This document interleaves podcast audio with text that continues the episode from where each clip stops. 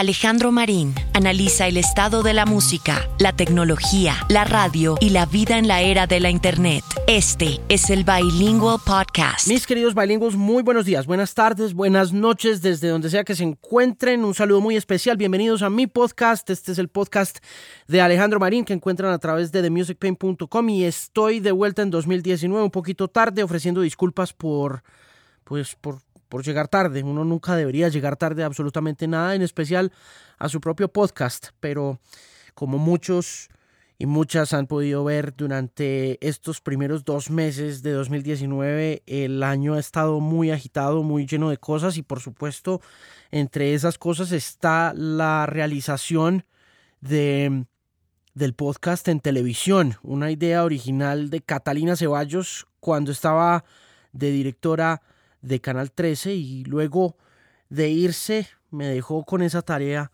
de convertir este ejercicio que durante seis años ya ha estado en redes sociales haciendo un esfuerzo por diversificar la tarea de radio y llevarla al mundo digital de forma contundente.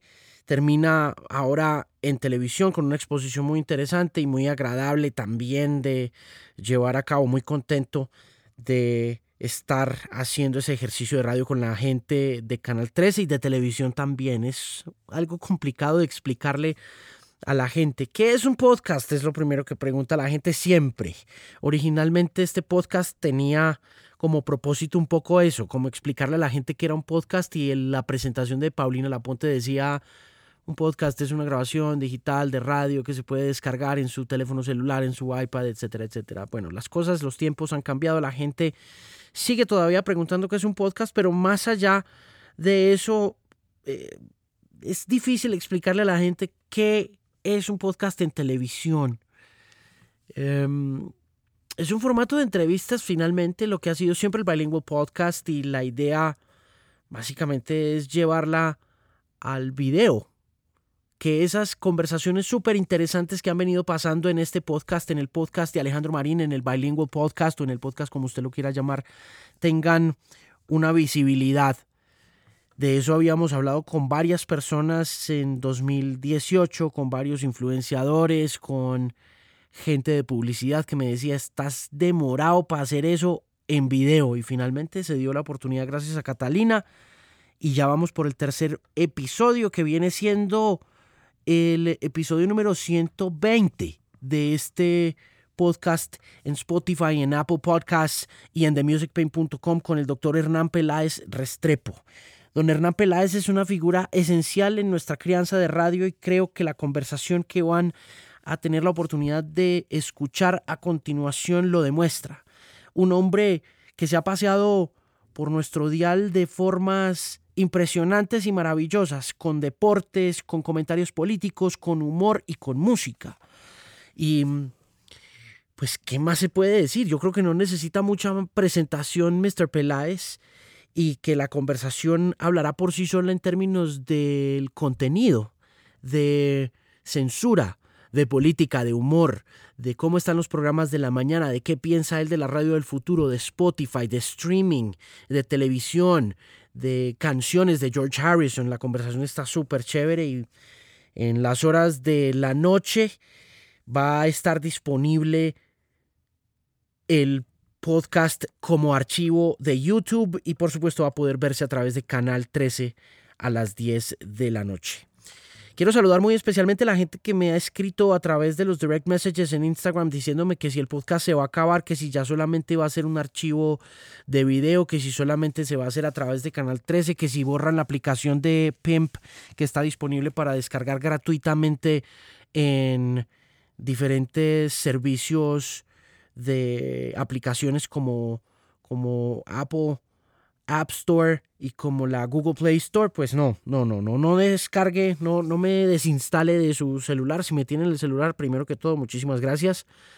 Y segundo, no me vaya a desinstalar porque yo voy a seguir poniendo aquí podcast y pues la idea es que el podcast de Canal 13 sea un poco el reflejo de lo que se ha hecho durante estos seis años a través de este canal de audio, donde sea que usted lo encuentre, en Tuning, en Apple Podcasts, en Spreaker, en Stitcher, aunque en Spreaker ya no está, solamente está distribuido a través de las otras plataformas y pues por supuesto a través de themusicpain.com donde va a seguir encontrando este archivo. Bueno, ya, cinco minutos de Lora. No doy más Lora con el tema. De nuevo, qué bueno estar por aquí. Qué bacano arrancó 2019. Comenzó con muchas cosas interesantes y una de ellas es mi invitado muy especial a esta edición del Bilingual Podcast, don Hernán Peláez Restrepo.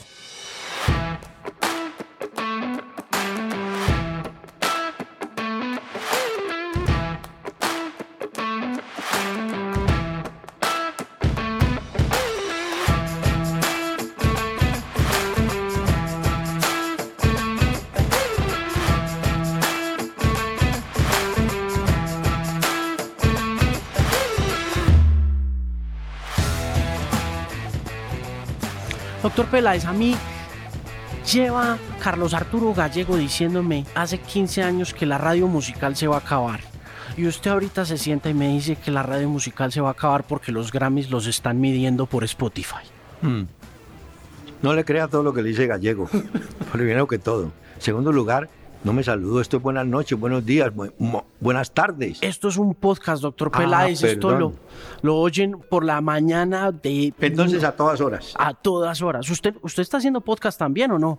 Yo no, los artistas de por allá. Mire, em, el tema de la radio, eh, la radio musical, siempre la radio fue evolucionando con todo lo que le quitaban. Sí. A la radio le quitaron, hablo de las AM, las radionovelas, aparecieron las telenovelas. A la radio le quitaron los radioteatros, apareció la televisión con programas musicales. A la radio le quitaron concursos, aparecieron los concursos en televisión. Pero siempre la radio, a pesar de esas cosas que se iban, la radio mantuvo estatura por el principio de comunicación, de entretención, de otra manera. Eh, yo no puedo eh, presentar, eh, digamos, el humor, por ejemplo, también emigró en la época nuestra, los grandes humoristas, por mencionar algo, Montecristo, los Chaparrines, Ever Castro eran de radio. Hoy en día usted encuentra el humor en la televisión, pero la radio tiene la inventiva y la capacidad de manejar, por ejemplo, otro tipo de humor. Yo creo que en la radio el chiste ya no va, pero vale el cuento, que a la larga es un chiste más largo, más detallado, con más, más información. La radio musical eh, llega cuando, o se dispara, entre comillas, cuando aparece el FM, ¿cierto? Porque no es lo mismo oír un vallenato en AM que en FM, el mismo vallenato, o oír el reggaetón en AM o oírlo en FM. Claro. El sonido es mucho mejor en el FM, ¿no es cierto? Entonces, las estaciones AM se fueron quedando con la música de antaño que se admitía eh, usted ponía en una emisora que ya no existe, por ejemplo, la voy a mencionar, Recuerdos. Entonces usted ponía Gardel y la música de Gardel venía con scratch, que llaman los gringos. Sí. Pero el, hombre que la oía, la oía por Gardel, no por el ruido, ni por la fidelidad. En el FM usted sí busca eh, cuerpo, ¿no? Entonces, las AM se fueron quedando y hoy en día las cadenas eh, se desprenden de esas estaciones para reforzar la franja del FM. Pero en medio de todo, fíjese que la radio sigue buscando, eh, no digo nichos porque ya los tiene, es como afianzarse en el nicho. Sí, pero em, eso del nicho quiere decir que uno se tiene que volver más especializado en la medida en que va avanzando, porque en el caso suyo fue como me da la impresión a mí desde lo que he podido ver de su experiencia que fue como el caso opuesto. Usted arrancó que en los deportes. Siempre en fútbol. Sí, pero mire que uno va avanzando, pero no puede ignorar la gente que comenzó con uno. Por ejemplo, si yo hice fútbol en los años 60, en ese momento los oyentes de los 60 podían tener, diga usted, 30 años esos oyentes fueron también avanzando conmigo. Esos oyentes hoy pueden tener 70, 80. Yo no los puedo ignorar. Por eso yo me apego mucho al cuento de antes, a contar historias, a revivir la música de antes, porque estaría traicionando si yo me pongo a hacer música, por ejemplo, yo pusiera reggaetón, como lo puede poner usted, el, oyente que me acompañó a mí durante 30 años dice, pero no, yo reggaetón no me... Yo quiero oír los boleros, por ejemplo, o quiero oír música cubana de los 50. Entonces, uno tiene que tener cuidado. Seguir con esa franja, acompañarla hasta el final, digamos, por un lado, y también ir cultivando gente nueva. ¿Y cómo se hace eso? Eso se, se, le encuentra, por ejemplo, eh, le voy a contar, y fue una experiencia que tuve hace poco. Yo tengo un nieto mayor, 14 años, que es vive en Italia, pero es seguidor de un bárbaro que se llama Bad Bunny. Sí. Él me manda y dice que la música de Bad Bunny, que, que este es el éxito.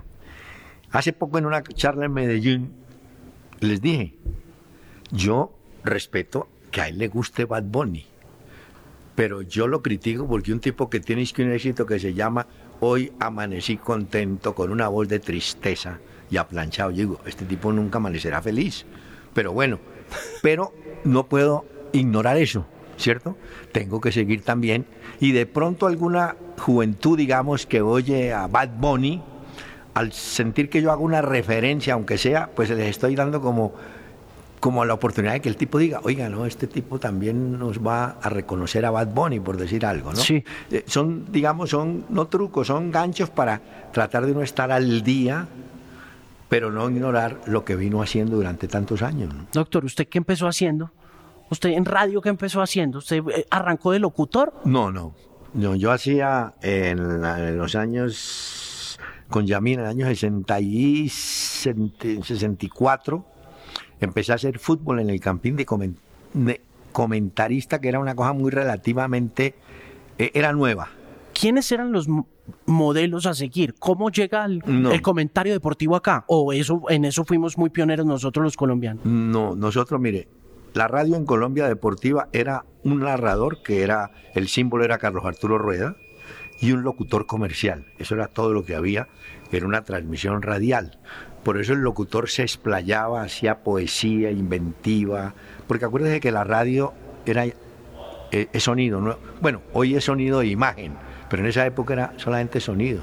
Entonces los locutores tenían licencia, por ejemplo, Rueda llegaba y le decía, y la pelota pasó rozando el palo, el tip, la persona que no está en el estadio y estaba oyendo, se imaginaba que la pelota había pasado a 10 centímetros, la pelota había pasado a 4 metros, pero él decía, rozó el palo. Y así él, eh, con esa novela y esa inventiva, entonces logró pues, ser el exitoso de esa década del 50, 60 y pico. En el año 63, como le digo, 64, admiten al comentarista. Ya era el locutor, el narrador, el locutor comercial y un apoyo en un comentarista. ¿Y por qué? Porque era un poco darle aire al locutor para que descansara, ¿ok? Claro, porque el locutor transmitía 45 minutos, después viene un descanso de 15, entonces, si usted pretende que el de 45 siga en los 15, donde ya no hay que narrar, hay, que inventarse otra historia, y usted puede poner el locutor comercial a que lea cuñas, 4 o 5, pero llega un momento en que hay que tener algo diferente. Ahí ellos entienden que debe haber un apoyo en alguien. Ese alguien puede ser un comentarista o pudo ser un comentarista. Con el tiempo a eso le agregaron un árbitro, un exárbitro, le agradaron un estadígrafo y una cantidad de personajes para eh, darle volumen, digamos, a la transmisión. Pero también le hizo mucho ruido, ¿no? ¿No le hizo mucho ruido eso a la narración deportiva con el tiempo, no? No, porque la gente, la gente en este país, bueno, la gente de esa época en este país era amante del transistor, aparatico que hoy no existe. Hoy está el teléfono y el no sé qué. Pero en esa época la gente se aficionaba al transistor y oía y oía y estaba siempre con la misma historia, tenía un cuento para oír. Pero, pero yo creo que el comentarista nace realmente en esa, en sobre los 65 y empiezan todas las cadenas a buscar gente que comentara y le ayudara un poco al, al narrador. Mm. que era agotador para un narrador solo con un locutor comercial dándole 45 más 15 más otros 45, ¿no? ¿Y usted fue el primer narrador? No, yo fui el primer comentarista. Siempre fui comentarista. ¿Usted fue el primer comentarista, perdón? En Bogotá yo creo que sí fue de los primeros, sí. Y en otras plazas apareció, por ejemplo, un compañero Weimar en Medellín, apareció Javier Giraldo en Manizales, y poco a poco fueron o fuimos adquiriendo un estatus que de pronto se fue para el otro lado. Hoy en día se fue para el otro lado. Hoy en día eh, no importa quién narra, sino quién comenta. O sea, pasamos al extremo, ¿no? Mm. Se le da importancia, por ejemplo, al, al que fue árbitro, ¿no? Pero también se ha perdido un poco el prestigio de ese comentarista en la opinión pública. O uno siente que el comentarista recibe mucho palo, porque es que a ustedes los veneramos todavía mucho. Y no sé, a, a No, es que otros mire, no tanto. No, no, lo que pasa es que el, comentarista se confunde o se confundió durante mucho tiempo. ¿Por qué? Porque si yo comento, a mí siempre me dijeron, ¿usted por qué no habla sino de los que juegan bien? Le dije, porque son los que valen. Los que juegan mal son una cantidad, eso no me interesa. Los que juegan bien, ¿no? ¿Qué es lo que pasa hoy? Hoy hablan es de Cristiano y de Messi. Puede haber 10 tipos al lado, pero no, es, esos son los que, que la gente los quiere ver. En Argentina hoy la figura es Quintero. Juegan 10 más con él, pero hay que hablar es de Quintero y ponderar a Quintero. Pero el gran pecado del comentarista es caer en el campo del técnico.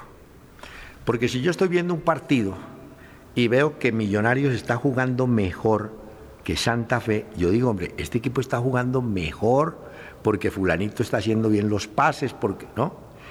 Pero si yo entro al campo de decir, no, mire, Millonarios que está jugando mal, lo que hay que hacer es esto. Hay que sacar a fulano y meter a sutano. No juguemos con cuatro defensas, o sea, me vuelvo técnico, ahí Claro. ya perdí. Ahí ya perdí porque el oyente no está para ser técnico, el oyente está para vivir el fútbol, para gozarlo o sufrirlo. Pero al, al- al oyente poco le interesa que jueguen cuatro defensas o tres defensas. Y se lo voy a confirmar con un detalle. Cuando yo iba al campito, ya hace rato no voy, pero cuando iba, yo veía que había unos hinchas que saltaban y le daban la espalda al partido. O sea, no les interesaba. Cuando había gol sí se volteaban y gritaban sin haberlo visto. Pero, o sea, ese oyente no tenía ni transistor, ni le interesaba la, que usted supiera o no supiera.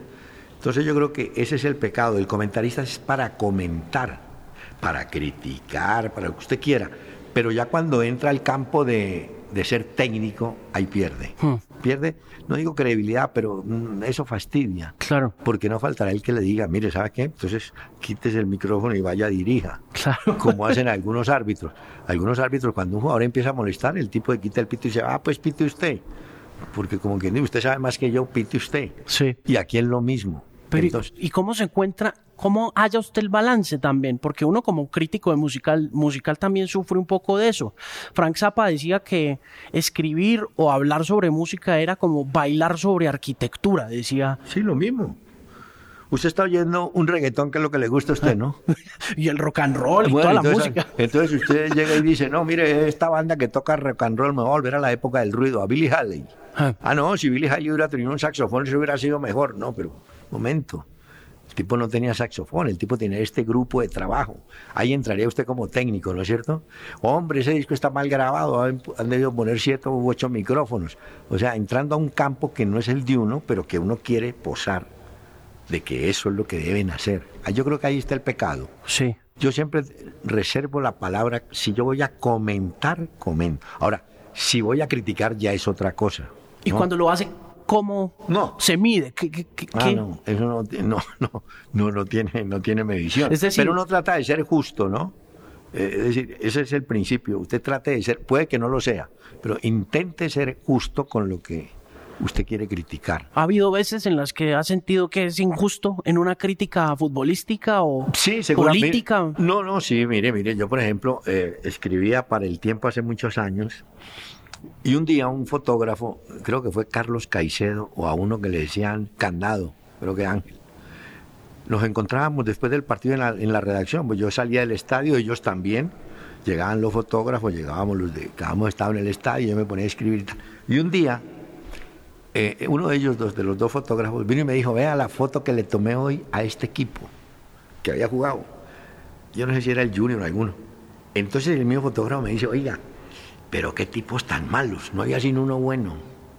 Entonces yo le dije, ¿cuál era el bueno? Me dijo, este. Entonces le dije, hagamos una cosa, tapémosle la cara a los otros y dejamos solamente la cara de este. Y así lo hice durante un tiempo. Yo estaba contentísimo, porque era una manera de, de descalificar o de calificar al bueno ignorando a los malos. Hasta que un jugador, y ahí paré, un jugador vino y me dijo, oiga, hombre, yo le pido un favor. No, no, no me saquen en la foto. Decir, no. Yo jugué mal, no, no, no, no quiero verme en la foto. Le dije, ¿pero por qué? Me dijo, porque la hija mía me dijo, papi, ¿tú jugaste hoy? Sí. ¿Y por qué no te veo aquí en la cara? No, no te... Entonces yo dije, tienes razón, es una crítica injusta. Yo tratando de rescatar lo bueno, ignoraba lo malo y resulta que eso era, un, era una injusticia. Ponga todas las caras y usted simplemente escriba, el mejor fue este que está de centro delantero. Uno tiene que tener autocrítica. Yo, la primera columna que yo escribí en La República, hace, bueno, en el año 63, jugaban Independiente Argentina y el Internacional de Milán, final de lo que en esa época se llamaba la Copa Intercontinental. Yo de adornado en la columna puse, hoy en Buenos Aires, en la inextricable Buenos Aires se juega tal. Me pareció una, una palabra espectacular. Inextricable. Y, y al otro día, en mi casa, me preguntó mi mamá, ¿oíste? que es inextricable? Y dije, no, que es una ciudad muy complicada, muy conflictiva. Ah. Y yo dije, así como ella me preguntó, más de uno leyó y dijo, ¿y esta vaina qué será? Entonces aprendí en ese día que uno tiene que manejar un lenguaje sencillo que lo entienda todo el mundo. Claro. Porque este programa lo puede estar viendo una persona que salió de una universidad MIT y lo puede estar viendo un muchacho que está haciendo jardines. Entonces, el lenguaje tiene que ser que este lo entienda, que sabe mucho y estudió, y este que de pronto no sabe mucho ni estudió tanto, pero que sea un lenguaje común. Eso en la radio, por ejemplo, siempre tiene que tener uno claro. El valor de la simpleza. Claro, no, y de la palabra sencilla, porque hay gente que se adorna, ¿no? Entonces, sí, eso sirve como para mostrar que uno es muy culto, o que tiene una...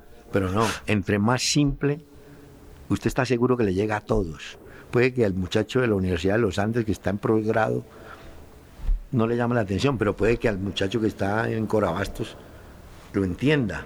Entonces, ese es, ese es de los problemas que tiene hoy el, el hombre que va a radio. Hmm. Que el lenguaje sea, que lo entiendan. Claro, que sea universal, que tenga una- que Exactamente. cuente con una universalidad. Sí, sí, sí. Por ejemplo, mire, hay, hay escritores que también se enredan. Yo soy seguidor de Julio Cortázar, pero Julio Cortázar tiene un problema que muchos dirían, ah, el tipo tan sobrado y complicado. ¿Por qué? ¿Por qué Cortázar escribía en español y, y de pronto le daba por hacer párrafos completos en francés? Porque él, Bélgica y Francia, entonces él dominaba el francés. Eh, En Rayuela, uno de los libros clásicos de él, creo que hay apartes en francés. Ah. Entonces, usted Queda embolatado. no, pues queda perdido. Eh, En eso, miren, en eso hay muchas. A mí, por ejemplo, en, en- en el programa de la Luciérnaga que yo hacía, metíamos el precio del dólar y del café. sí, yo me acuerdo. Y entonces, un día un tipo me dijo, oiga, hombre, ¿y, y yo qué me gano? ¿Que- ¿Que el dólar suba o el dólar baje? Yo le dije, no, tómelo por otro lado. Si yo digo que el dólar subió 20 pesos y usted esa noche se encuentra con una reunión, usted por lo menos plantea el tema y dice, oiga, ¿cómo ha subido el dólar, no? No tiene ni idea del dólar ni lo, nada. Y en el café lo mismo, que la libra de café en Nueva York vale. Ninguno de nosotros siembra café ni recoge café, pero es como una ilustración, ¿no? Sí, sí, sí. pero Y la, no, y la radio tiene muchas cosas. Mire, la radio, por ejemplo, para los, eh, los eh, periodistas económicos es tenaz. ¿Por qué? Porque si yo empiezo a dar un dato, el que lo está oyendo lo, lo capta. Pero si le doy cinco datos, la memoria del tipo no lo retiene y queda un enredo. ¿Qué me gano yo con decirle el PIB, el Dow Jones, el no sé qué? Pues sí, yo lo sé, pero el que está oyendo eso No. Ahora, si está en televisión, sí, porque usted lo puede mirar, Usted lo puede visualizar. ver. Pero de resto, por eso le digo, el lenguaje es clave en esto. De, la- yo hablo básicamente de la radio, ¿no? ¿Usted cuánto tiempo No. hizo deporte? ¿Y en qué momento brinca la lucierna? No, yo siempre hago deporte. Lo que pasa es que yo manejé en Caracol muchos años de años. Bueno, yo alcancé a trabajar con los de la primera. Hubo en Caracol dos etapas de la polémica. La primera fue hasta el año, cuando yo entré, hasta el año 67. Y yo alcancé a reemplazar al maestro Humberto Jaimes. En esa época la polémica la hacían cuatro ciudades, Bogotá, Cali, Medellín y Barranquilla. Eran Mayes Mulson en Barranquilla, que en paz descanse. Claro. Miguel Zapata Restrepo, un periodista clásico en Antioquia. La hacía mm, don Álvaro Muñoz Cuellar en Cali y aquí en Bogotá estaban May Forero y Humberto Jaimes, era un grupo de grandes. Pero era una, era una polémica muy sencilla y muy limpia, limpia para el oído, porque no había el sistema de todos intercomunicados. Entonces iba a hablar el de Medellín, tenían que subirle el switch. Iba a hablar el de Cali, el switch. Entonces era muy... Yo alcancé a estar ahí.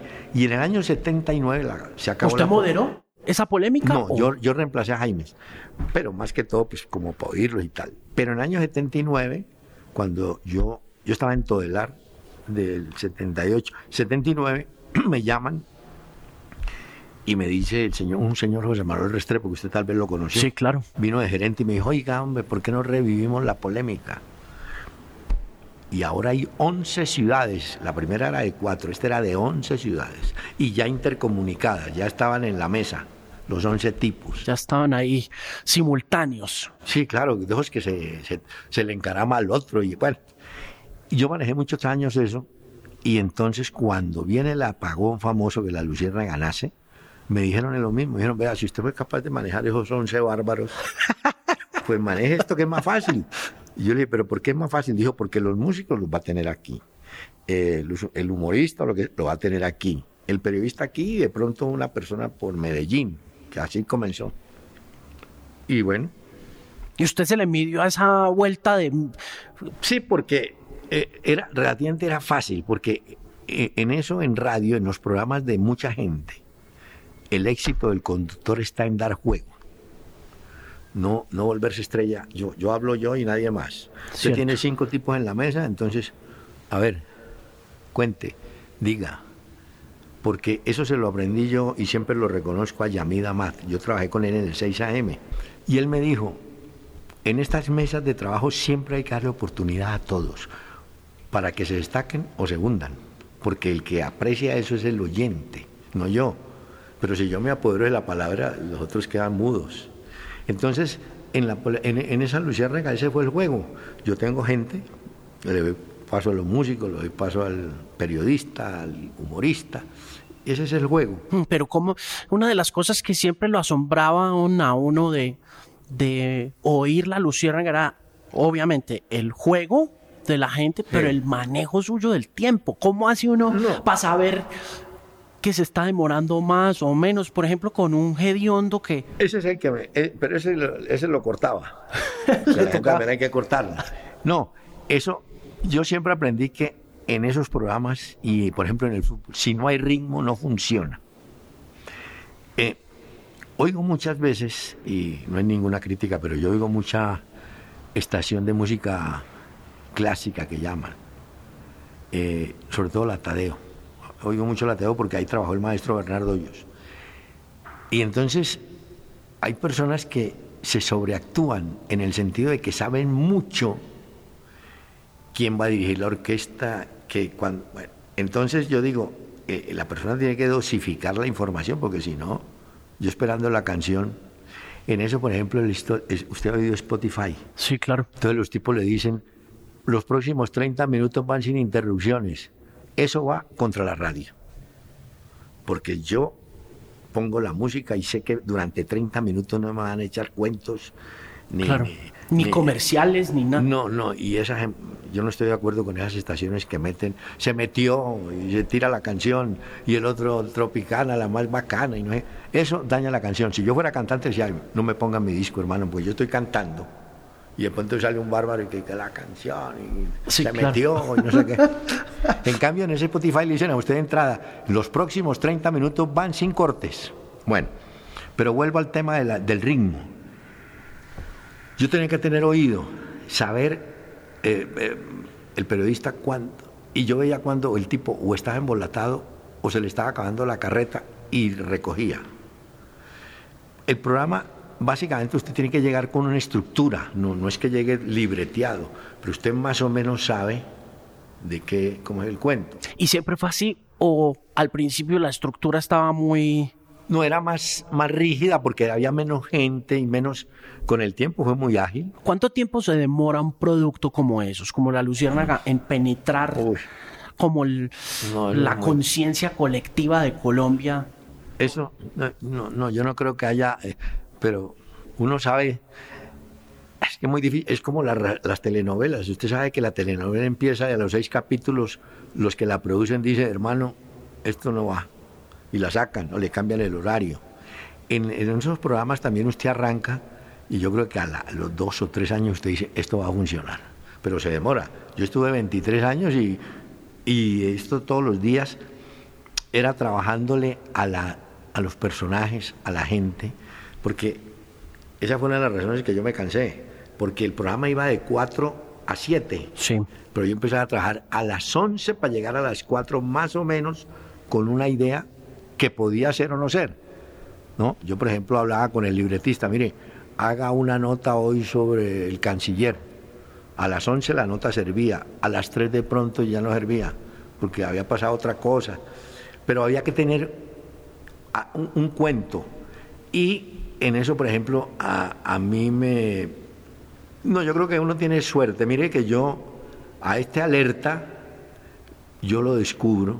Lo descubro no, me lo llevó alguien y me dijo, este es buenísimo para echar chistes.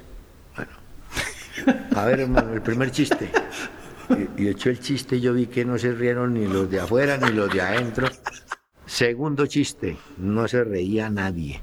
Entonces yo lo llamé y le dije, vea, eh, alerta, yo nunca le dije a Juan Ricardo, alerta, mire, hagamos una cosa.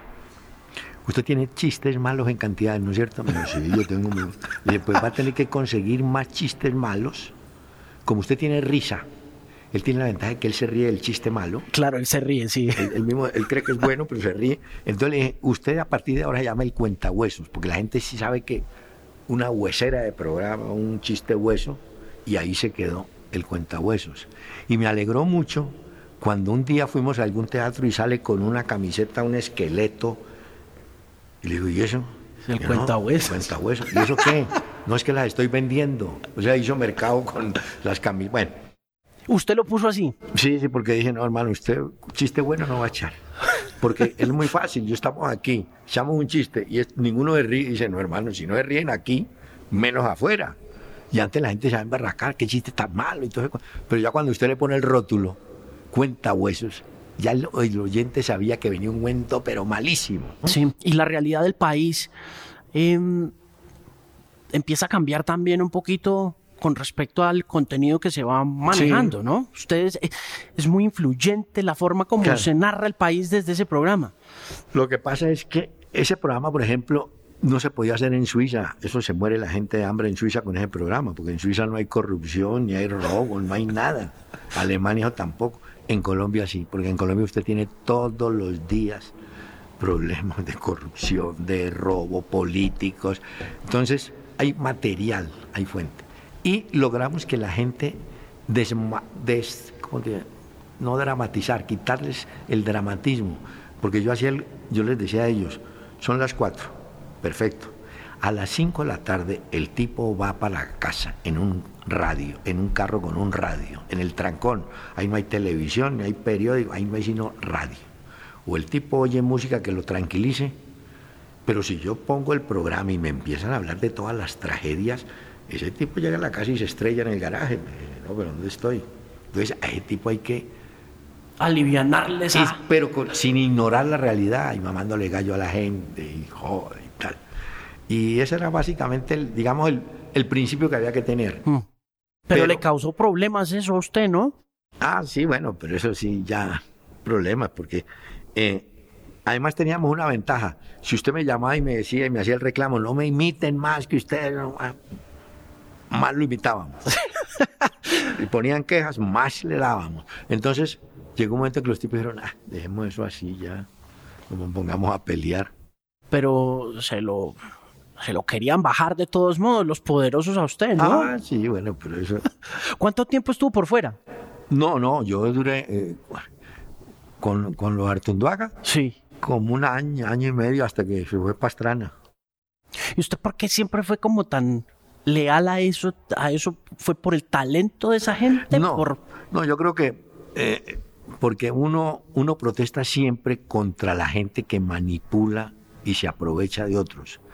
Yo estoy en una posición donde no se pueden aprovechar o no, se, no intentan, pero intentan, digamos, con unos más, más débiles Entonces uno dice, hombre, no, tampoco, no, no hay que... ¿No?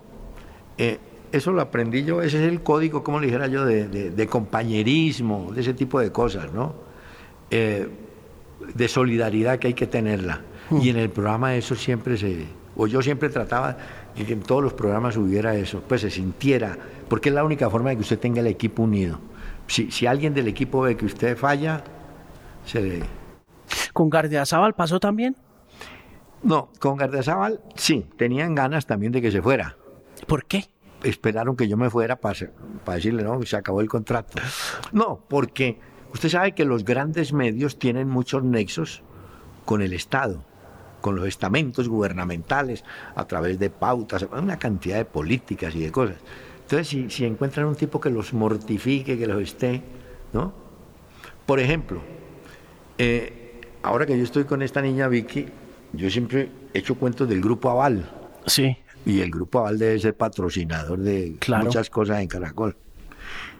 Lo hago porque tengo que hablar de. No me puede decir, no, es que, que no van a hablar del Grupo Aval. No, ¿por qué? Si cometieron pecados, y hay que decirlo. Eh, yo lo puedo hacer. Otra gente no se atreve por muchas razones que yo entiendo.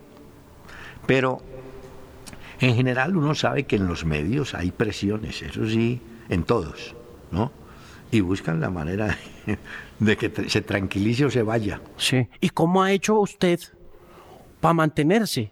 Porque me da la impresión a mí hoy en día que es más difícil para uno como periodista, incluso en el mundo del entretenimiento, poder decir hoy en día, por ejemplo, esa canción no es tan buena. Ahora sí que hay presiones políticas y no solo desde el gobierno desde un montón ah, de instancias corporativas, privadas.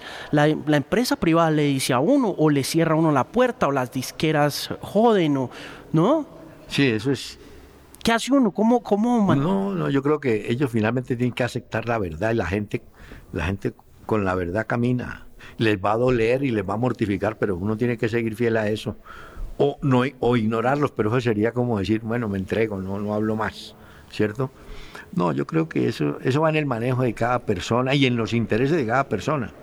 Porque a usted le pueden decir, mire, queremos que siga en este programa, pero hágame el favor, no hable mal de fulanito. Entonces usted dirá, bueno, si hablo mal de Funalito, me echan. ¿Qué hago? Eso ya es una decisión muy, muy de la persona, ¿no es cierto? Sí. ¿Y con Vicky cómo le ha ido? Bien, Vicky hace un programa, ella tiene su programa de 12 a 1, que es muy fuerte en entrevista y en... Y de 1 a 2 estoy yo, que le trato de dar un tono, un toque diferente, ¿no? Pero, pero bien, bien porque me siento sin problema. ¿Y, ¿Y por qué decidió volver? No, ellos fueron los que decidieron volver, porque yo estaba ya retirado y entonces hubo una celebración de la Luciérnaga de, no sé, 24 años o algo, y me llevaron. Y ese día mm, Gustavo Gómez, una persona muy querida, muy normal, me llamó, no me llamó, me escribió, me dijo, lo invitamos mañana, que es la celebración de tal, al programa, de, nos acompañe de 4 a 7. Yo dije, bueno. Cuando yo llego a las 3 a Caracol, un libretista que es Chaparro, me dice, va a ir la canción suya. Digo, ¿cómo dije que la canción mía? Sí, esas canciones que usted ponía, van a poner una de esas. Algo de bienvenido grande o alguna, cosa, así. Y dije, bueno, tan raro. Bueno, yo llegué y me senté. Cuando yo llego, me dice Gómez, no, siéntese aquí, usted va a manejar el programa así. Dije, ah, sí. Bueno, ¿quiénes están? Estaba ese Pedro y esos otros. Y ¿Quiénes? Más o menos yo tenía la, ¿Quiénes estaban? Eran los mismos que yo había tenido prácticamente. Y empecé a hacer el programa, normal, como tenía una guía que me había pasado Chaparro, y empecé a darle juego a todos. Y, a los pocos días me llamaron. Me llamó Julio y me llamó Caracol, que volviera, que no sé qué. Yo dije, no, no, dejemos así. Y entonces, no, que a la una, bueno, está bien, ahí como por entretenerme. ¿Y cómo siente a Vicky? Qué, impresión tiene? Hay gente que la quiere, hay gente que no la quiere. Es cada vez más difícil ser una personalidad de medios. No, eso es muy difícil. Es difícil. Eh, ese de temperamento es, es radialmente agresiva y hay que tener para sentarse allá a hablar con ella, a ver cómo es, pero es muy, muy rápida, muy, muy suspicaz, muy perpicaz además, no, muy inteligente pero tiene un estilo fuerte, ¿cierto? Yo la trato ahí de bajar. Vea, em, ¿usted cree que Spotify va a acabar con la radio musical? No, yo no creo. No, mire, todos están amenazados. En estos días leí que Netflix también ya lo tienen en capilla otra de esas, Amazon o alguna de esas. E, eso es una pelea, es una cosa... No, yo no creo. No, Spotify no, pero tienen una ventaja sobre la radio. Es que usted, no sé, uno puede, aquí se miden los oyentes cada tres meses en el ECARI, no, esos tipos van midiendo día a día. Bueno, eso es como el Ibope, ¿no es así? Que sí, claro, ¿no? Y saben datos, saben si es hombre, si es mujer. Exactamente, y la edad. Trabajan mucho con la edad. Sí, claro, pues, porque usan eso para poder vender los anuncios que ya nosotros no estamos vendiendo. sí, porque... Em, y tampoco el consumidor está muy inclinado, ¿no?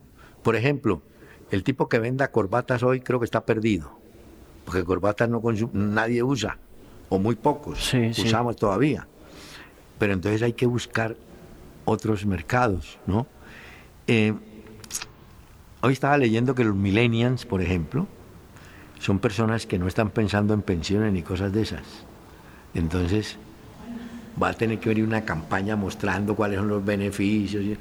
No, yo no creo que Spotify acabe con la radio, pero sí le ha golpeado. Hmm. Y además la radio también se ha dejado estar, ¿no? La radio prefiere la AM, vender el espacio a, a los cristianos o a los evangélicos o al pentecostal, al que sea, que pagan, o a los brujos, y no hace radio. Concesionar. Sí, porque el arriendo, pero no hacen radio. Pero pues también es porque es que son las AMs, ¿no? Y esas no, por eso, las estaciones AM, esas sí están. Es más, creo que los últimos carros japoneses no traen ya en el radio y no FM. Sí. y el AM murió. Y ojalá no nos saquen el FM por meternos a Spotify. No, no lo creo. pero pero es que también yo vi... Eh, ¿Usted ha habido todavía los modelos de la radio juvenil temprano? Sí. Hablan mucho, no dicen mayor cosa, pero hablan. Y entonces, no sé hasta qué punto uno se aguante una cháchara de 15 minutos. De no, ya no. No, ya uno no puede hacer eso. No, exacto. Entonces, y la radio tiene que ser servicio.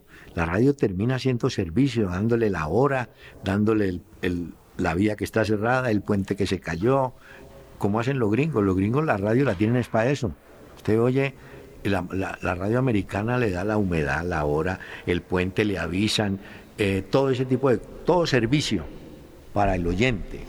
La radio noticias no está hablando ahorita de la radio gringa y viendo que la los gringos dejaron de hacer radio y noticias hace 25 años. Pues usted ya no tiene emisoras como las de acá, como las básicas. Ah, eh, ¿Usted no cree que eso está muy mandado a recoger ahorita con Twitter uno teniendo la...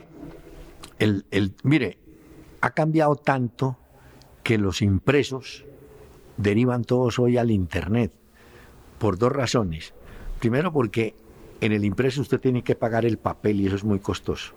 En el impreso usted tiene que pagar el transporte que le traigan el periódico, la revista a la casa. Y eso es más caro aún. Entonces, eso, se lo, eso es si usted va al internet, eso lo quitan. Ahora, la velocidad del, del, del, por ejemplo, del Twitter, ese tipo de cosas, es impresionante. Más se demora usted en decir tal cosa cuando ya viene otra y esta la borra. Y hay consumidores de eso, ¿no? Sí.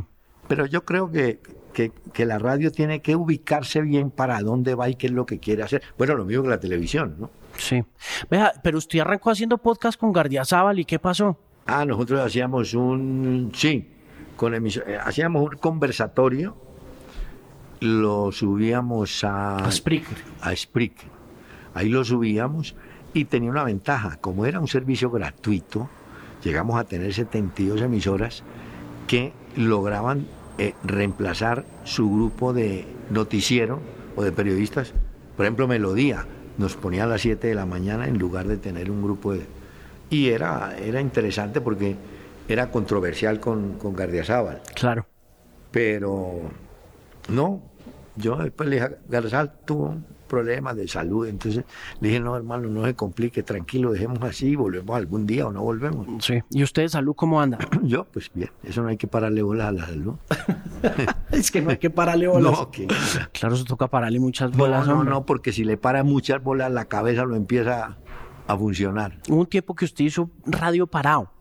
Sí. De pie. Porque eso tiene una, una, en, el, en los grupos tiene una ventaja. Si estamos sentados siete tipos aquí, en cambio, ven un tipo siempre, es más fácil, yo no sé, da la sensación de que tiene control, ¿no? Sí. No tiene la visual. Es era más simbólica la cosa. Sí, era más exacto. jerárquica la cosa. No, y era como, el tipo lo podía mirar a uno y voy o no voy. Yo que sí, que era un detalle, pero valía la pena. Mm. Y, y yo para rematar le digo esto, si usted no tiene cuento en la radio, pierde el oyente. Al oyente le gusta que, que- que el que hable le tenga un cuento. Aquí hubo un señor en la época de la, de la televisión blanca y negra, yo recuerdo que fue ministro de Educación, Daniel Arango. En esa época todavía se permitía fumar en televisión. Y este señor hacía monólogos fumando, pero era una caja de música, el tipo de esos que no tiene que pensar ni parar, no fluido, echaba una historia. Eh, es difícil encontrar ese tipo de gente, pero siempre digo, uno tiene que tener un cuento. Eh, una vez yo llevé a, yo lo he contado a Rubén Rafa, usted lo conoció, el gordo, el del tango. Claro, por supuesto, Rubén Rafa. Yo contraté a Rubén Rafa y simultáneamente al maestro Gabriel Muñoz López para que uno hiciera música de Colombia y lo otro hiciera tango. Entonces, este argentino fue el que me dijo cuando le dije el horario. Le dije, usted va a la una de la mañana. Me dijo, uy, precioso horario. Le dije, perfecto, se queda a la una de la mañana. Y ese tipo siempre tenía cuento. Fue tan increíble ese señor que duró muchos años en Clarín de Buenos Aires, viajando con Roberto de Vicenzo, un golfista famosísimo. Y yo le dije, ¿y usted qué le gustaba del golf? Me dijo, no, era que los de la redacción todos hacían fútbol y todos querían viajar con los equipos. Y yo dije, no, yo también voy a viajar, pero no con fútbol. Y se fue con Roberto de Vicenzo. Entonces de Vicenzo jugaba un campeonato, un abierto, lo que fuera, y le contaba a él lo que había pasado. Entonces este escribía y firmaba en la columna Roberto de Vicenzo. Bueno, entonces cuando lo contrato, pusimos a hablar y tal. Bueno, voy a grabar, hay que grabarlo. Entonces él graba el programa y yo lo chequeé a la una de la mañana. Le voy a dar este que es lo que cuento que sabe. Porque él trabajaba, creo que en Antena 2 o algo así. Y vamos a ver cómo. Empezó, metió los tangos, habló, habló. Y yo más o menos de tango tengo idea. Y al otro día viene el gordo, un gordo, me dice, óigame, me fue divinamente, qué buen programa. Que no sé qué". ¿Cómo le pareció? Le dije, un error. Le digo, ¿cómo así que un error? Sí. Le dije, Rafa, usted no puede confundir a Alberto Marino, un cantante, con Alberto Morán, otro cantante. Y el tipo llega y me dice, doctor, una y media de la mañana, que cante Marino o cante Morán en la misma vaina. Pero el cuento del tipo, entonces al oyente finalmente no le importaba si era Morán, pero era el cuento que él había echado del tango y el autor y todo eso. Claro. Pero hay, hay ratifiqué, uno tiene que tener un cuento en esto. ¿Y cómo entrena uno a la gente joven hoy en día para eso? O- Hmm. Oiga, el problema de la gente joven, no, no, no la gente joven, el muchacho que sale, la tentación, la tentación de la pantalla. Yo siempre le digo a los de los noticieros, a mi caracol, le digo, ¿sabe qué? Quíteles la luz a los... Se apagó, se fue la luz, no hay internet, no hay pantalla, no hay nada. A ver qué. Es como cuando usted tiene teleprompter, y yo siempre le decía a la gente, apaguen el teleprompter, porque usted está leyendo el teleprompter, se va la luz, y queda en y quedó en blanco. Si usted más o menos sabe el cuento, lo echa. En eso, por ejemplo, Yolanda Ruiz era experta. Yolanda, con teleprompter o sin teleprompter, ella sabía qué historia estaba narrando. En eso hubo tipos, mire, Jorge Antonio Vega, un locutor que tuvimos en noticieros, es el único tipo que yo veía que leía un párrafo adelante. Él corregía sobre la marcha lo que habían escrito los redactores, porque tenía esa, esa capacidad. Pero en, en síntesis yo creo que la juventud de hoy no puede caer en la tentación, el facilismo, Twitter. Por ejemplo, ayer se cumplieron 76 años de la muerte de George Harrison, Sí. el Beatle. ¿Y ¿Le hizo usted homenaje? No. Sí, claro. Sí que claro. puso, a ver. Puse eh, Here Comes the Sun. No, esa no era. ¿Cuál? My, My Sweet Lord. Claro. Había que poner. Pero Mansfield Lord tenía una ventaja.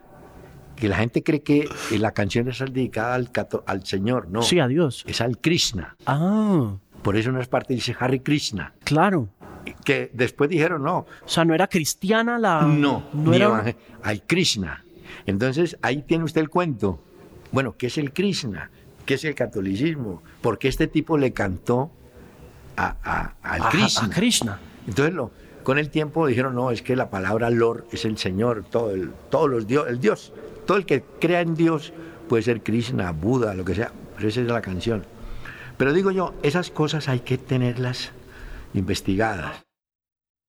Claro que uno sepa eh, la carreta del tipo, pero por ejemplo, en estos días se cumplieron los años de muertos de Sócrates, un futbolista brasileño.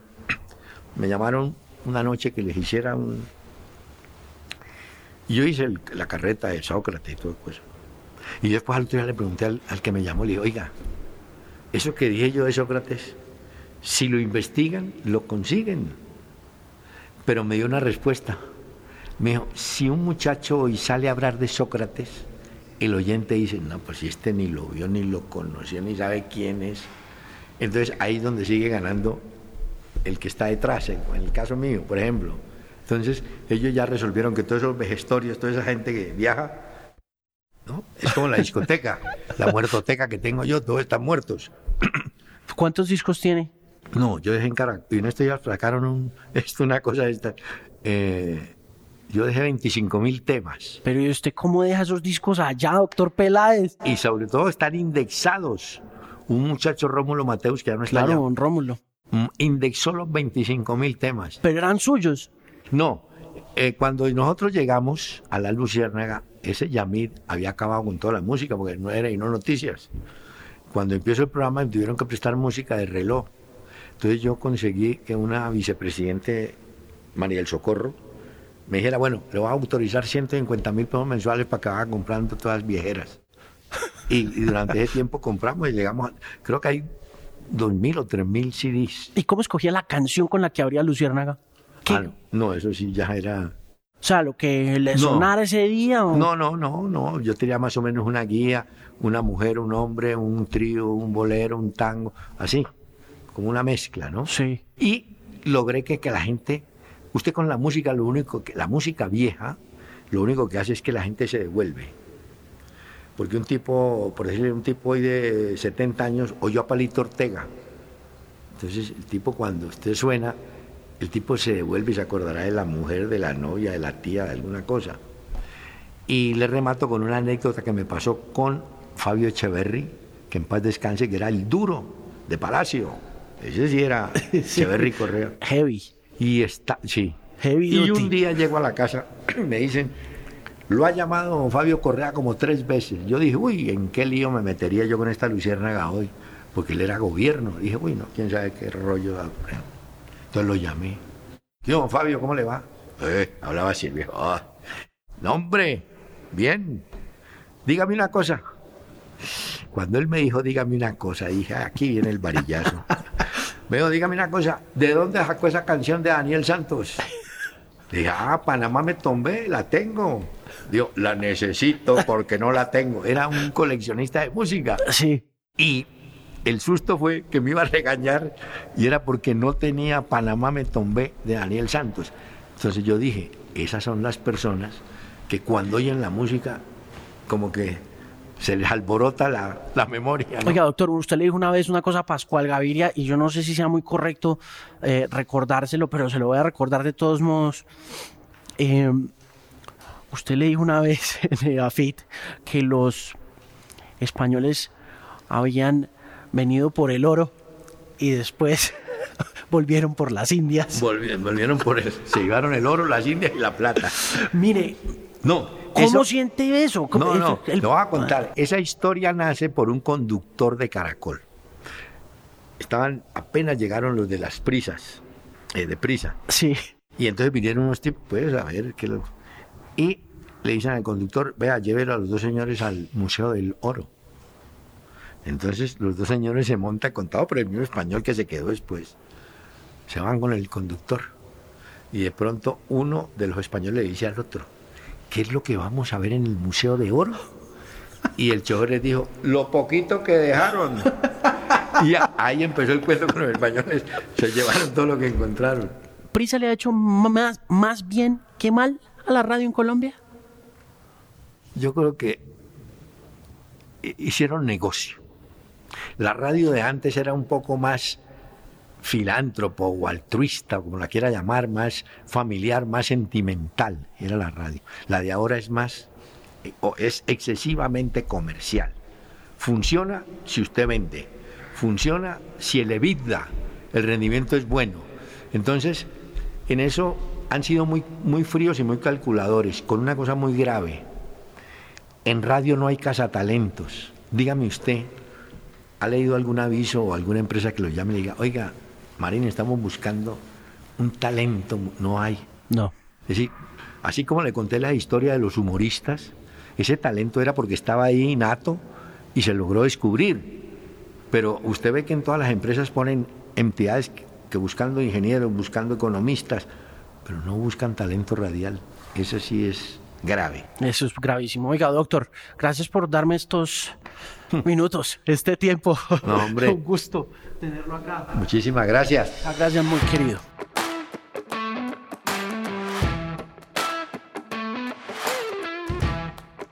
Ese fue el Bilingual Podcast con Mr. Hernán Peláez Restrepo. Muchísimas gracias a él por tomarse el tiempo y recuerde que el video de esta conversación lo puede encontrar en el canal oficial de Canal 13 en YouTube y que el podcast lo puede encontrar a través de Apple Podcasts donde lo invito a que se suscriba para que reciba todas las notificaciones cada vez que yo suba un podcast nuevo. Por supuesto estoy en Stitcher, estoy en TuneIn y por encima de todo estoy en themusicpimp.com una voz confiable en la música.